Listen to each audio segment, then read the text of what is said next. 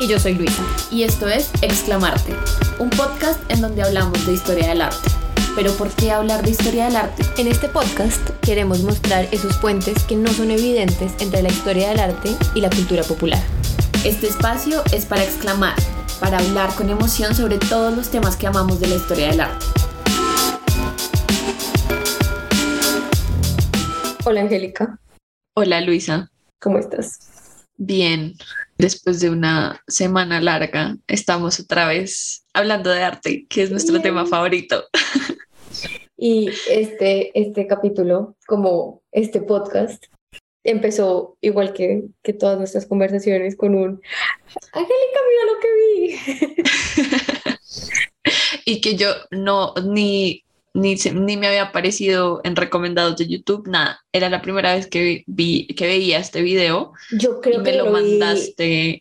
Yo creo que yo lo vi apenas salió o algo así, como que esta es, esta es una artista a la que yo sigo mucho, su música me gusta mucho y, y creo que lo vi apenas salió. Y además, o sea, por esas coincidencias de la vida, conexiones, de verdad, dos semanas antes había estado en esta galería en Nueva York que se llama Galería, es Gallery Lelong y estaba viendo una exposición de Alfredo Yar, pero anexo, como es un, es un espacio muy interesante y anexo anexo como a donde estaba la exposición de Yar, que era simplemente, pues simplemente entre comillas, era un texto en luces rojas de neón increíble. Había un cuarto pequeño en donde había un montón de obras, performances, obras de los ochentas, post Wow. Es una sala, te tengo que mostrar fotos porque es una sala increíble. Eh, fue coincidencialmente el día que, que la Corte Suprema puso un ban acá en el aborto, entonces fue la luz sobre la, con la que vi esa exposición y los ojos con los que vi esa exposición fueron unos ojos muy específicos, que además me impresionó mucho porque estamos hablando de la época entre los 60s y los 80s, eh, la respuesta de los artistas a la posguerra, los performances. Me acuerdo que incluso ese día tomé una foto, lo puse en mi story de un texto de Alfredo Yar y abajo aparecía como un pequeño pedazo de un mapa de, decía América, era Norteamérica, pero era un mapa de América y aparecía como en Times Square y como que la, foto era tan perfecta porque el texto era más o menos como, estoy parafraseando acá, pero es díganle al gobierno que o baila, bailemos hacia el gobierno y mostrémosles que nosotros sabemos cómo gobernarnos, algo así. Y al lado estaba este texto América y fue como, ah, perfecto. Pero en ese, en ese mismo, en ese mismo espacio estaba en un video, en un televisor viejo, que más increíble, en blanco y negro, el performance de Yoko Ono, que Cut se llama. Cut Piece, exacto.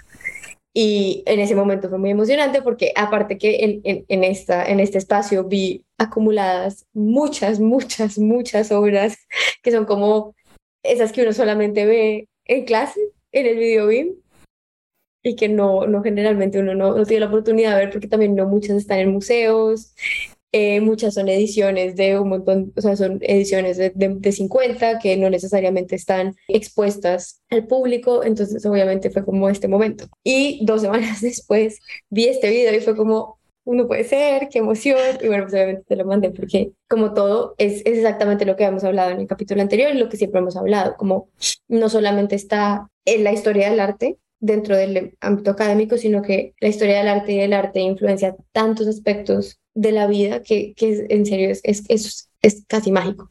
Y tener estas conversaciones y resaltar esos momentos donde los artistas directamente como en este video o indirectamente en otros aspectos citan a la historia del arte es, es, muy, es muy interesante y es muy interesante ver además cómo los artistas contemporáneos y con artistas me refiero a músicos, a artistas eh, visuales, a actores, etcétera, están incorporando ese lenguaje que desarrollaron los artistas de otras épocas que, al, que a sí mismo se inspiraron en artistas de otras épocas. Entonces, eso, o sea, sí. todo esto me pareció muy interesante y por eso te mandé el video y por eso también decidimos y pues haber visto ese video para las dos.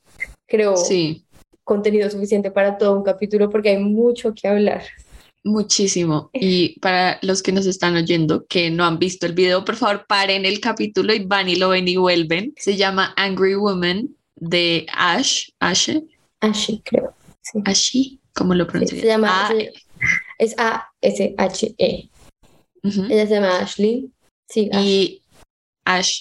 Y tiene, bueno, sacó como un sencillo nuevo eh, que yo estuve en mi investigación por Spotify y las redes sociales. Es un sencillo de cuatro canciones en las que está incluida esta que se llama Angry Woman, pero hay otras tres canciones. Bueno, básicamente el video, porque espero que ya lo hayan visto después de mi advertencia, es, hay dos personas en el video que están cortándole la ropa a, a ella, que está vestida, o sea, tiene como un traje así como Super muy... 70s, super. Sí. Y, y también como, no sé, como muy como de oficina, o sea, cuando yo la vi fue como una mujer, sí, como que trabaja en un trabajo, Sí, de no, no es- oficina, no es un traje corporativo. ostentoso, no es nada, o sea, tiene colores muy de los 70 sí, pero no es nada ostentoso, sí, de acuerdo, buen punto.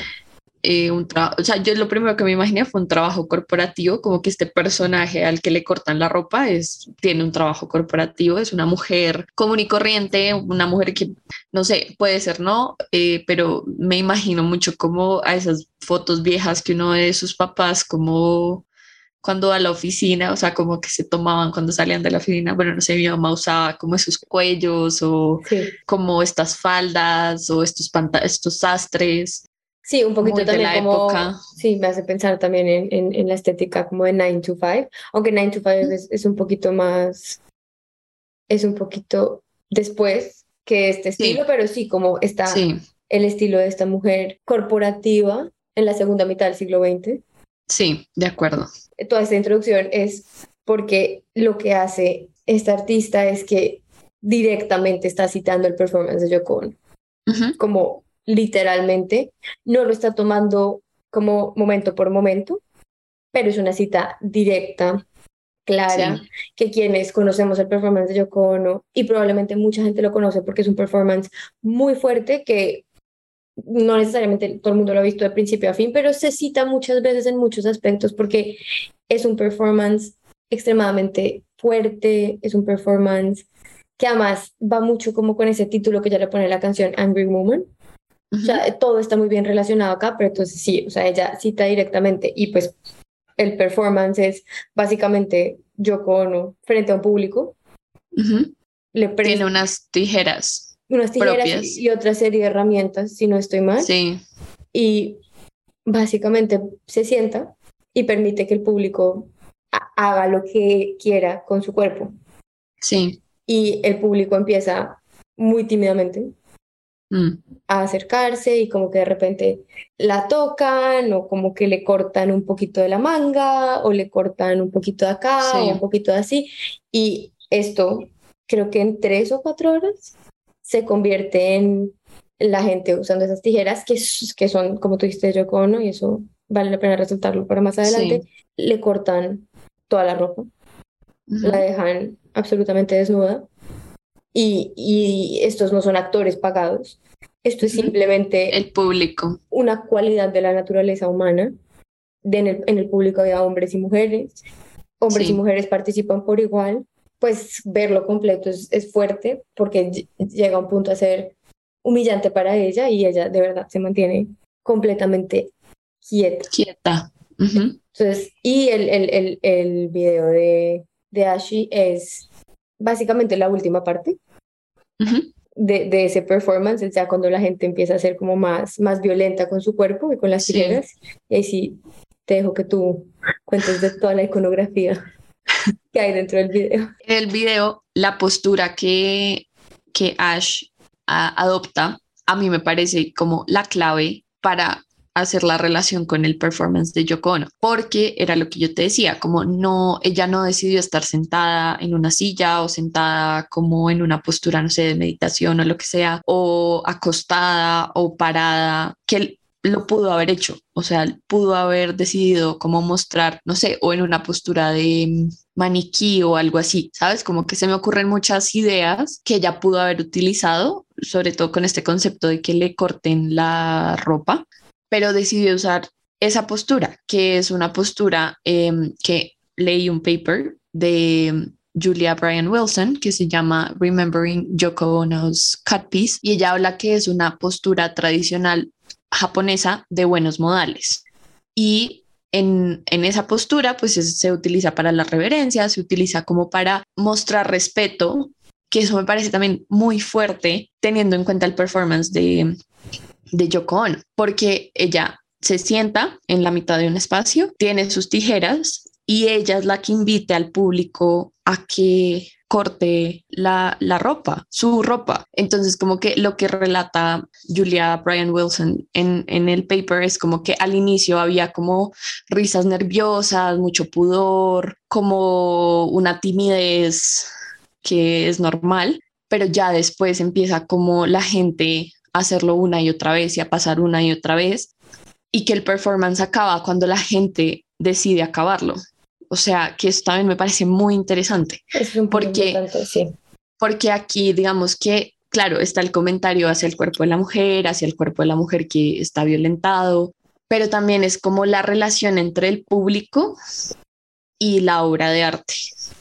Y el público, y sobre todo en estas artes performáticas, eh, no solo como el performance artístico, sino también como otras eh, formas de teatro performático, como el teatro.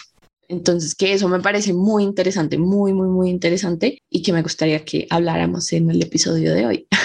Eso y bueno, hay un, como un paréntesis que con algo que acabas de decir es, esta, hay que reevaluar siempre, yo creo que el arte siempre tiene que estar reevaluando las formas en las que usa los términos y obviamente hay un arte performático que se hace dentro de las galerías, dentro de los museos, uno piensa en referentes como Marina Abramovich, como Yoko Ono, como Tania Bruguera, como Ana Mendieta y uno las piensa directamente, pero al mismo tiempo yo sí siento que especialmente recientemente los hay muchos videos musicales y no necesariamente todos, hay muchos videos musicales que pueden, pueden pensarse desde un lugar de arte performático.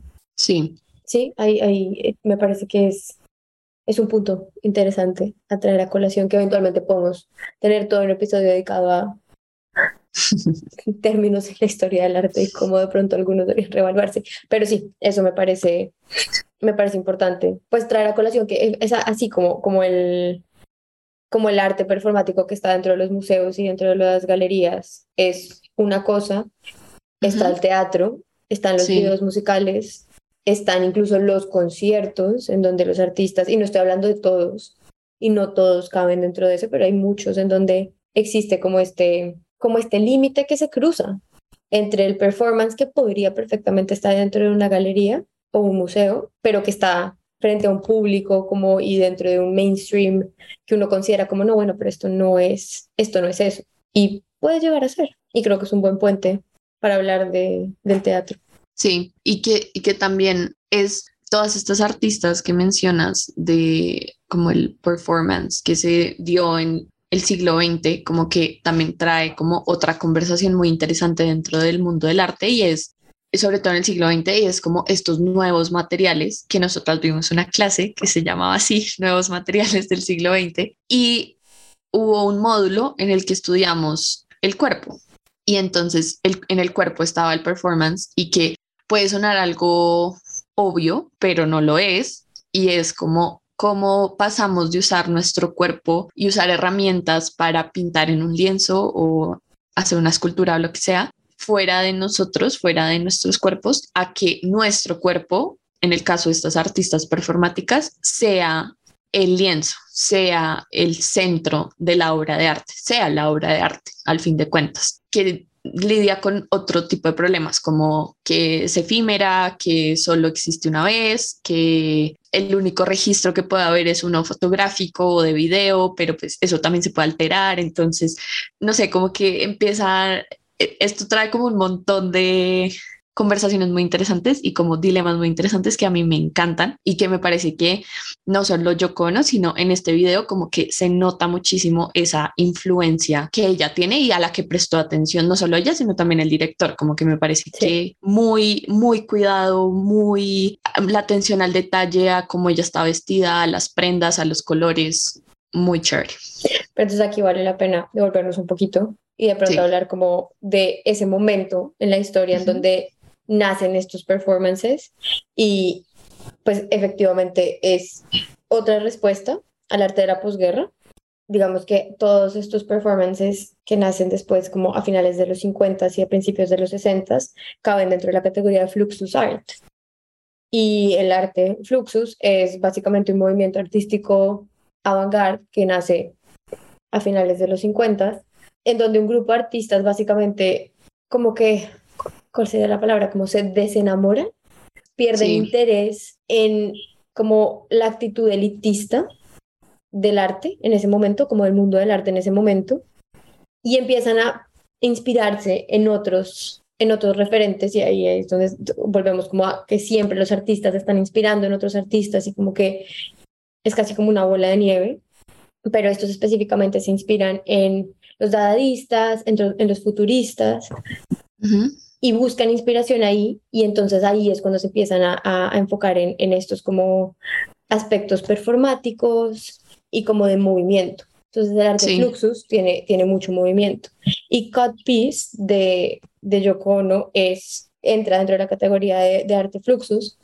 Incluso es como un referente muy importante del arte Fluxus porque es un performance en donde el artista pone todo su cuerpo, o sea, el artista pone todo su cuerpo dentro del, dentro del performance, tanto así que se pierden esas distinciones entre arte y vida, que hace, hace el Fluxus Art algo muy interesante, porque literalmente esto es algo que le está pasando al artista. Sí, esto es algo que, pues, estoy hablando en borrador, pero eventualmente puede ir a terapia a hablar al respecto porque es, es una violación de su cuerpo, ¿sí?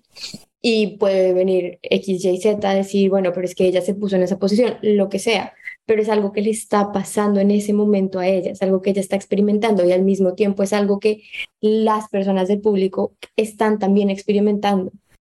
Tanto el, o sea, el público también está experimentando eso y todos nosotros podemos decir en este momento, sentados en la sala de nuestra casa o en el carro o caminando, yo no participaría de ese performance, yo no cortaría la ropa de, de esta artista, yo no la dejaría desnuda, pero la realidad es que en estos ambientes en donde todo un grupo participa, está comprobado que nosotros tendemos los humanos a actuar en grupo y actuar con la corriente.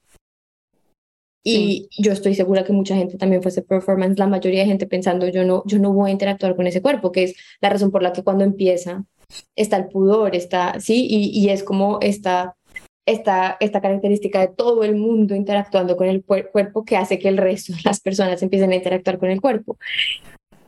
Pero ahí es donde está esa parte muy interesante como de la división entre arte y vida se pierde en el arte Fluxus y al mismo tiempo el paralelo con el video es que Ashi está hablando y está cantando sobre una experiencia personal. Ella es una artista que habla mucho como de su experiencia personal en sus canciones y en esta específicamente, no sé si necesariamente está hablando como de otra persona en su vida, tal vez siento en la, en la letra que es un, es un tema mucho más como una relación profesional, de una crítica casi como que su música no es suficiente para el mundo artístico en ese momento. Hay una cita en donde dice que su música no es suficientemente pop, ¿sí? Y, ella está expuesta, como que casi que en este video ella se está exponiendo, es a este público al que le están diciendo que ella no va a poder acceder, ¿sí? sí. No tanto como...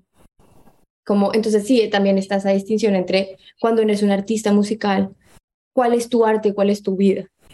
Sí. Sí, entonces como que en todos esos momentos es muy interesante ver cómo esta, esta idea del arte fluxus, que en ese momento era como se estaba desarrollando, ha permeado hoy tantos otros aspectos de otros aspectos artísticos. A mí me parece muy interesante, muy, muy interesante que esta idea de Fluxus Art también como que era un, un comentario un poco como a, esto en que se había convertido el arte y en lo que es el arte hoy en día, siento yo, que es como un producto mercantil de alguna forma. Y el Fluxus Art como que era esta idea de lo que hablábamos ahorita, como lo que no se puede comercializar, lo que tienes que presenciar, tienes que vivirlo, tienes que estar, tiene que hacer parte de tu vida cotidiana, que también eso me parece muy interesante, como desdibujar eso de el arte en mayúsculas y la vida, sino como en la vida también hay arte. Y esta idea de mm, que, que, plasma Ash en la canción, que pero pues que es, o sea, al final de cuentas es un producto mercantil porque es una canción que va a vender y que quiere vender y un video musical que espera que haga que, no sé, su canción se vuelva más popular o lo que sea, pero también que sobre todo la primera frase de la canción es como esto que siempre le dicen a las mujeres, que es como, ¿por qué no sonríes? Como, hey baby, ah, why don't you smile? Sí. Y es como, no sé, como que me gusta mucho que ella juegue con eso, que es como que también siento que sí es un objetivo del performance de Yoko Ono, como esta idea de violentar los cuerpos de las mujeres y violentar un poco como la privacidad de los cuerpos. Y es como, pues que se ha hablado mucho en teoría feminista, pero creo que aquí es muy, es muy importante poder como hacerlo tangible de otra forma, como hacer tangible esa experiencia de que muchas mujeres han vivido, que seguramente, bueno, no sé si tú, pero yo a mí seguramente me ha pasado en la vida, y es como sentirse un poco violentado por un ente externo que ni siquiera conozco o lo que sea, como en la calle, que te dice X o Y solo porque se siente con la agencia para hacerlo. Absolutamente, sí. Sí, que, que es mucho, es mucho del comentario, tanto del performance de Yoko Ono como la letra de la canción, están haciendo esa referencia directa a la necesidad social de comentar interactuar con los cuerpos ajenos, especialmente, pero no necesariamente los cuerpos de las mujeres, con una naturalidad y con una agencia como si esos cuerpos le pertenecieran a alguien más. Y creo que eso también se traduce a, al arte creado por esos cuerpos, en donde obviamente entendiendo, y es como entiende que si tú pones tu cuerpo y tu arte al favor del público, el público va a hacer y deshacer como quiera, y ahí es tal vez donde está la pregunta, tanto del performance como de la letra de la canción, como de lo que ella replica en su video, dónde está el límite entre mi cuerpo y los demás.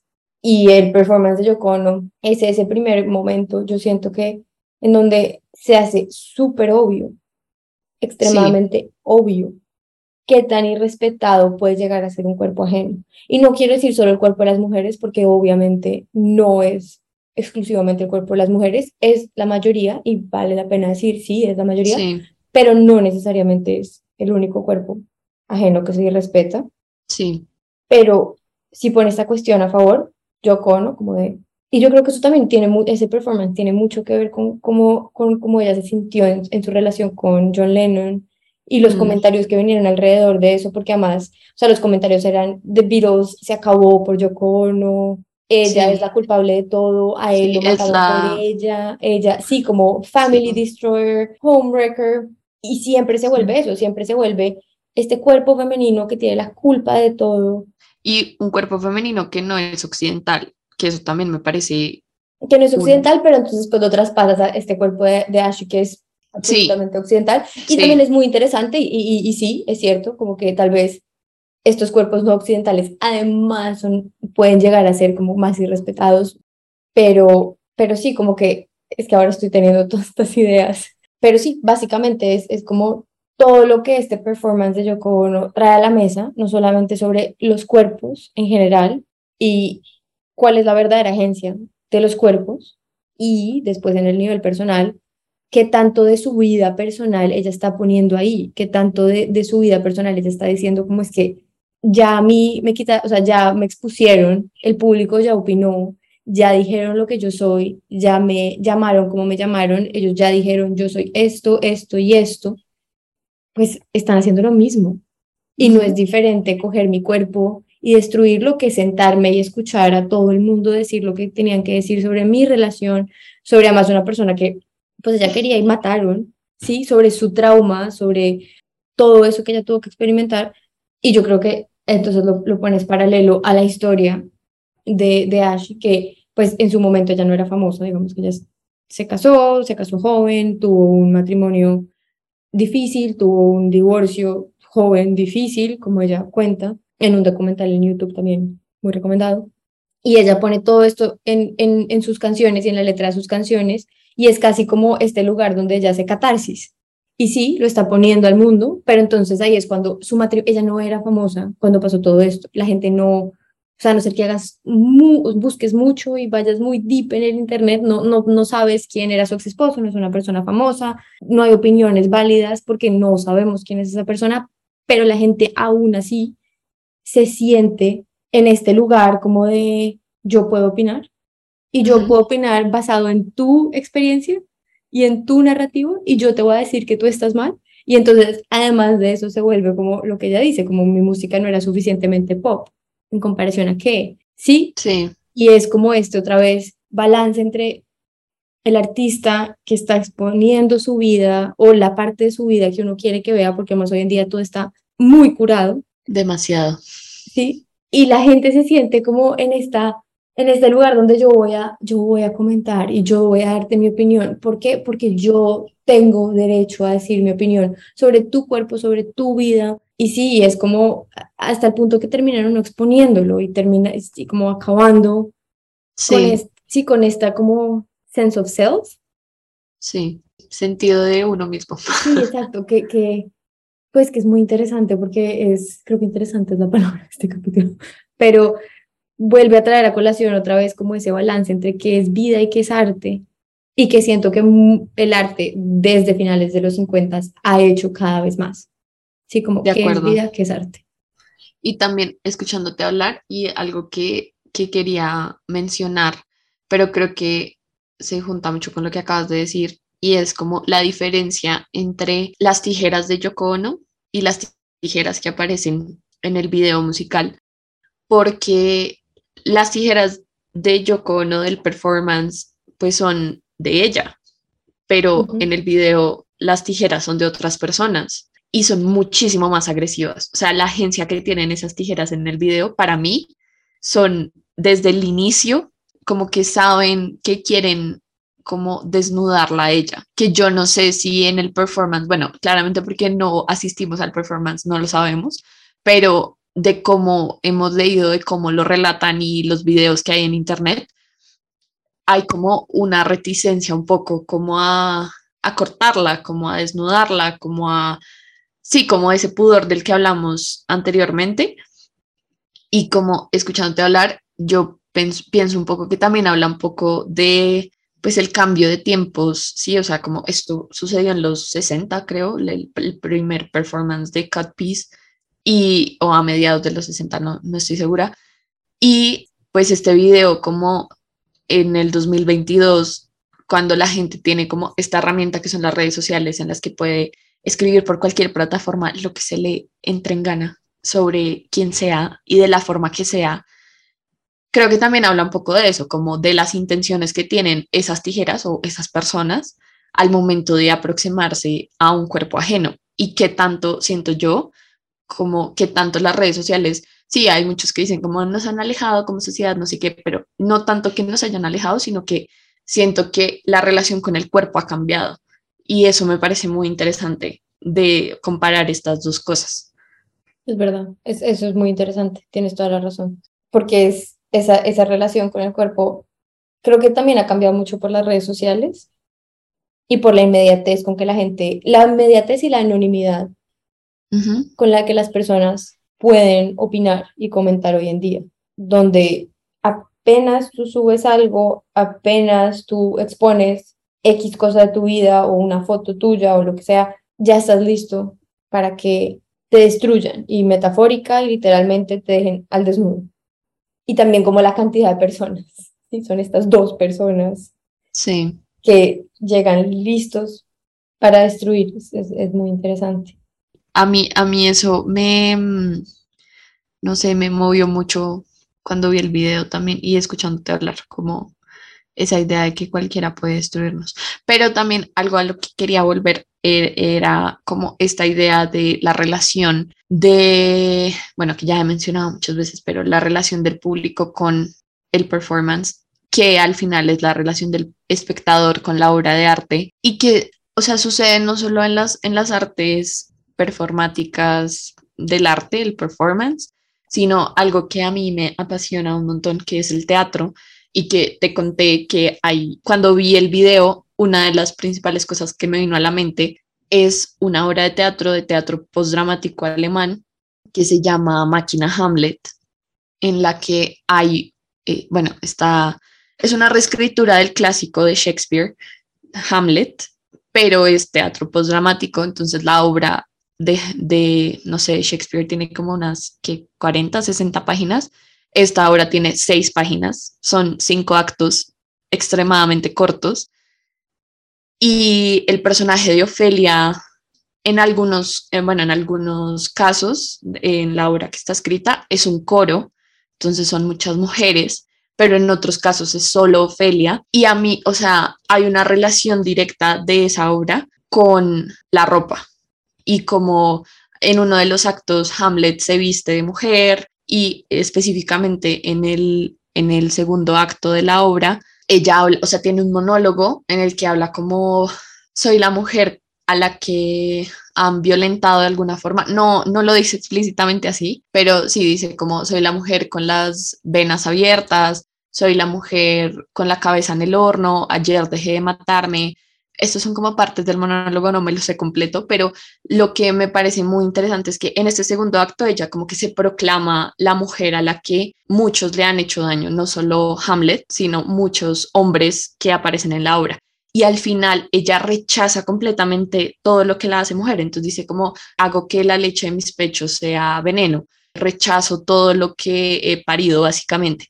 Y eso a mí me parece, o sea, cuando yo leí esa obra y pues yo la trabajé en un, en un taller en la universidad, me pareció increíble porque es como, o sea, ¿qué pasa y qué tiene que pasar para que una mujer primero se proclame o para no solo una mujer, sino un cuerpo, primero se proclame de una forma y luego después de que ha sido su cuerpo usado y maltratado y ha estado como en el escrutinio también, porque pues si pensamos en Ofelia, Ofelia también se volvió loca, se mató como en la obra de Hamlet, es como la loca de la obra y es la mujer enamoradiza y como que Hamlet la trata mal porque está, o sea, el objetivo, súper objetivo de Hamlet es como derrotar a, derrotar y matar a su tío que mató a su padre, pero también como que la trata mal, pero Ofelia supuestamente es el amor de su vida y ella enloquece, se termina matando y hay un montón de referencias en la literatura,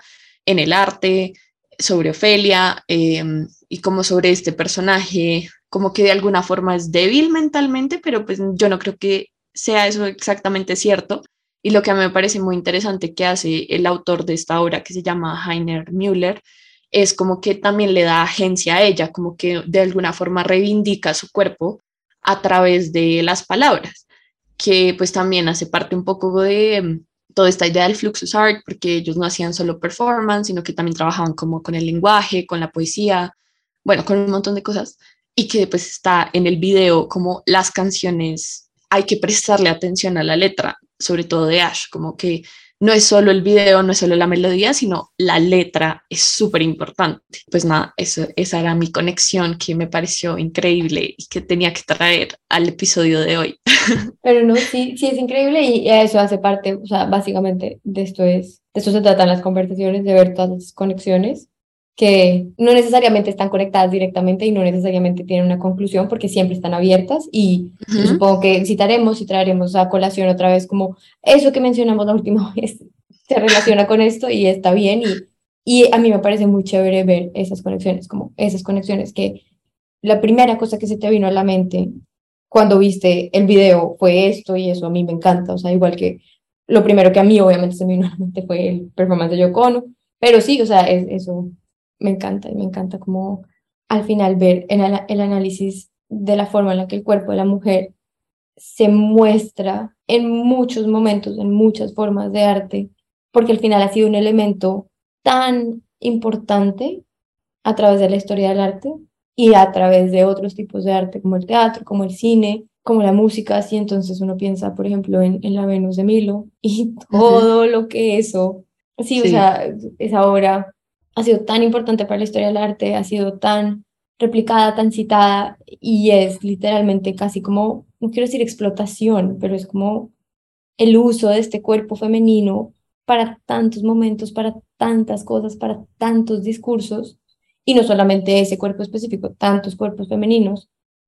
Y yo creo que esto también vale la pena hacerlo todo un episodio sobre como el cuerpo de la mujer, pero, pero eso es al final la historia del arte, es crear estos atlas memosin de diferentes imágenes que estamos viendo y, y crear como este collage de cosas que nos hacen pensar, porque al final todo se vuelve una cosa.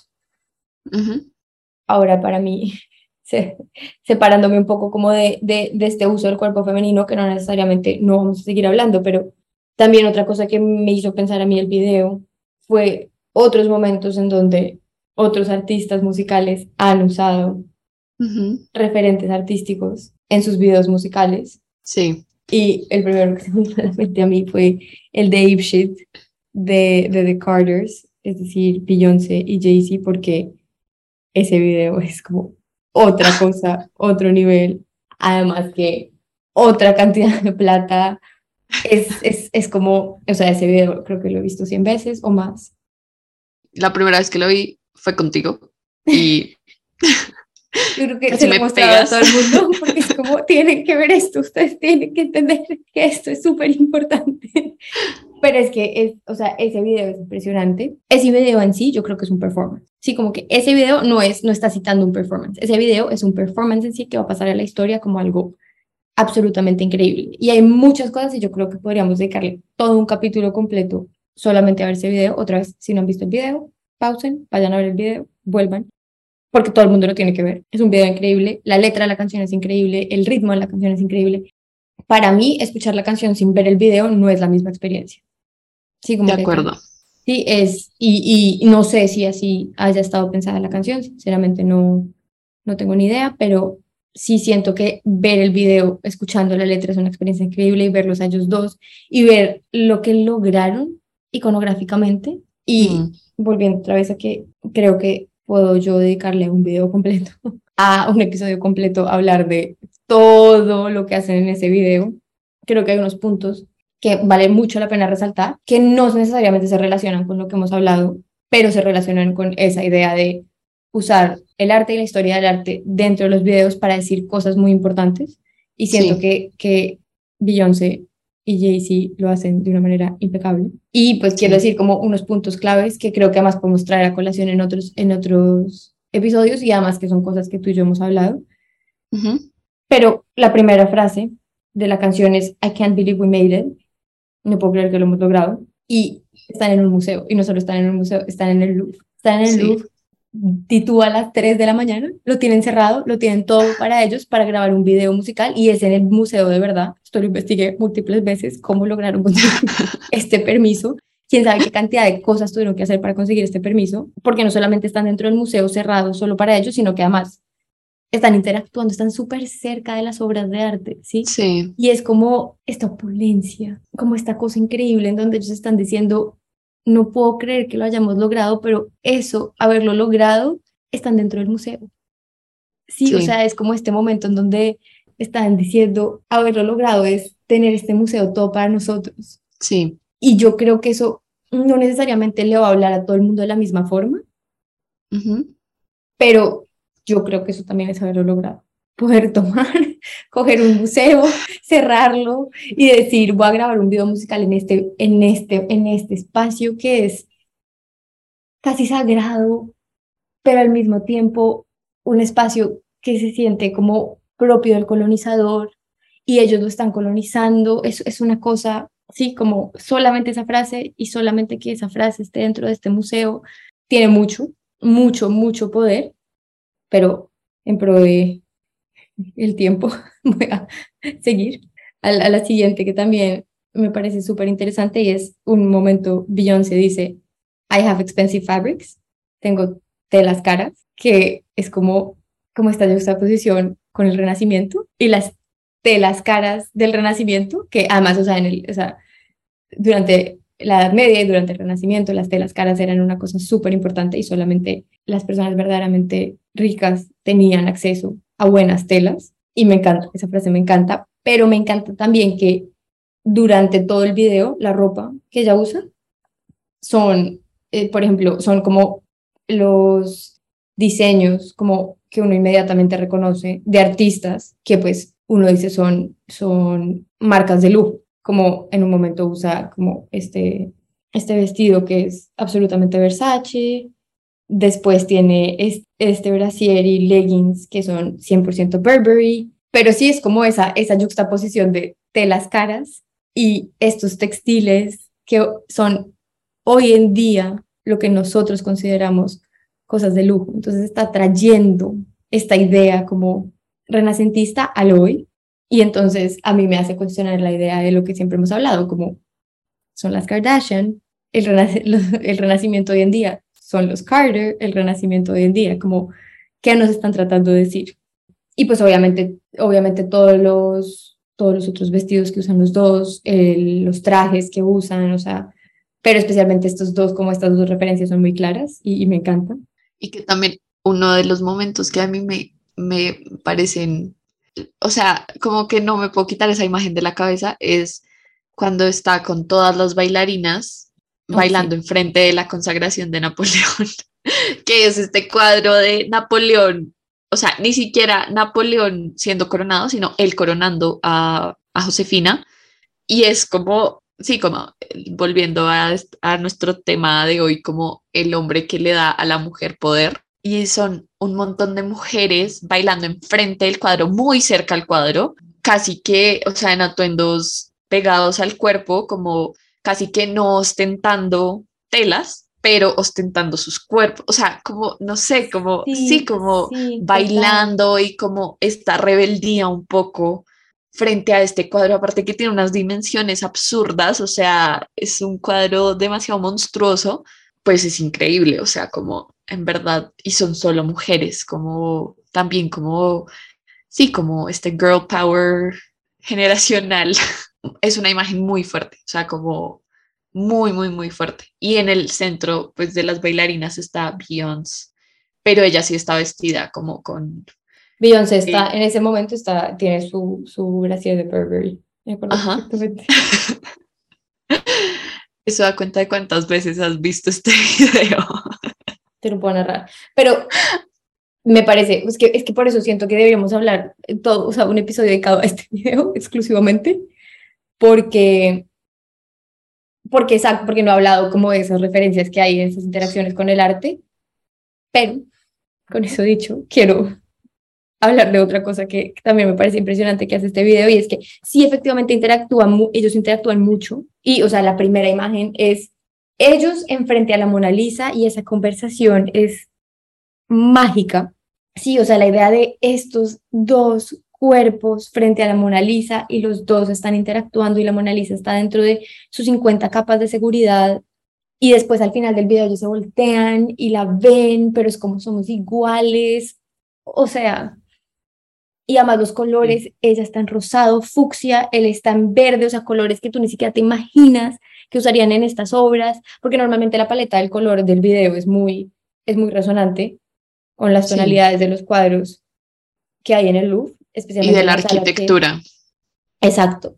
Me encantaría tener más tiempo y poder analizar como cada una de las interacciones y como imagen por imagen lo que pasa, pero para no extenderme mucho, lo que una cosa que me, me, gustaría mucho traer a colación es como el uso de la iconografía moderna y hay un momento en donde ellos tienen un montón de jugadores de la NFL afuera, no están dentro del museo, están afuera y están todos arrodillados en una rodilla, que es como este símbolo de protesta que empezó un jugador de la NFL y que además hoy en día se ha vuelto muy polarizante, muy, digamos, entre comillas, polémico eh, dentro de Estados Unidos, porque es básicamente estos jugadores como denunciando el racismo y mucha gente dice que eso es eh, antinacionalista y bueno, hay un montón de como comentarios y cosas al respecto, pero el hecho, o sea, la forma en la que ellos en esta específica imagen utilizan esa iconografía moderna, me encanta porque se ha vuelto un símbolo iconográfico.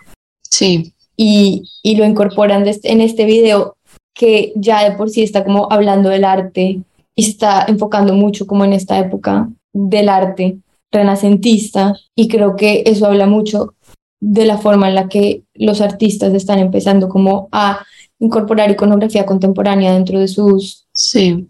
dentro de sus obras que van a perdurar tanto como han perdurado estas obras dentro de estos museos. De acuerdo. Es que no, deberíamos hacer todo un capítulo de, de artistas musicales y sus influencias artísticas en sus videos, que también es una nueva forma de arte. O sea, siento yo que en, en los tiempos en los que vivimos hay mucha menos gente que está consumiendo arte de una forma tradicional, pienso yo. Y hay muchos más artistas que están utilizando referentes artísticos para la creación de sus videos musicales. No que antes no lo hicieran o que eso no existiera o que se lo inventaron los artistas del siglo XXI, no para nada, pero creo que es como que es una forma también como de inscribirse dentro de un pensamiento, una, una influencia, una forma de acercarse al mundo a través de el arte, que eso también ha pasado mucho dentro del mundo del arte, las referencias y eh, con quién sea afín, con quién no, y eso me parece muy interesante. Podemos terminar este capítulo con la palabra del día, fue interesante. Interesante. Hay mucho más que decir como siempre, pero seguiremos hablando de arte. Y seguiremos hablando de cultura popular. si no nos siguen todavía en Instagram, pueden seguirnos en arroba exclamarte Ahí subimos algunos clips, hay algunos quotes de nuestra, nuestras sesiones, nuestras conversaciones y también subimos las obras de arte de las que hablamos. Síganos ahí y nos vemos en el siguiente, bueno, nos oiremos, nos escucharemos en el siguiente episodio. Exactamente. Chao, Angélica. Chao, Luisa.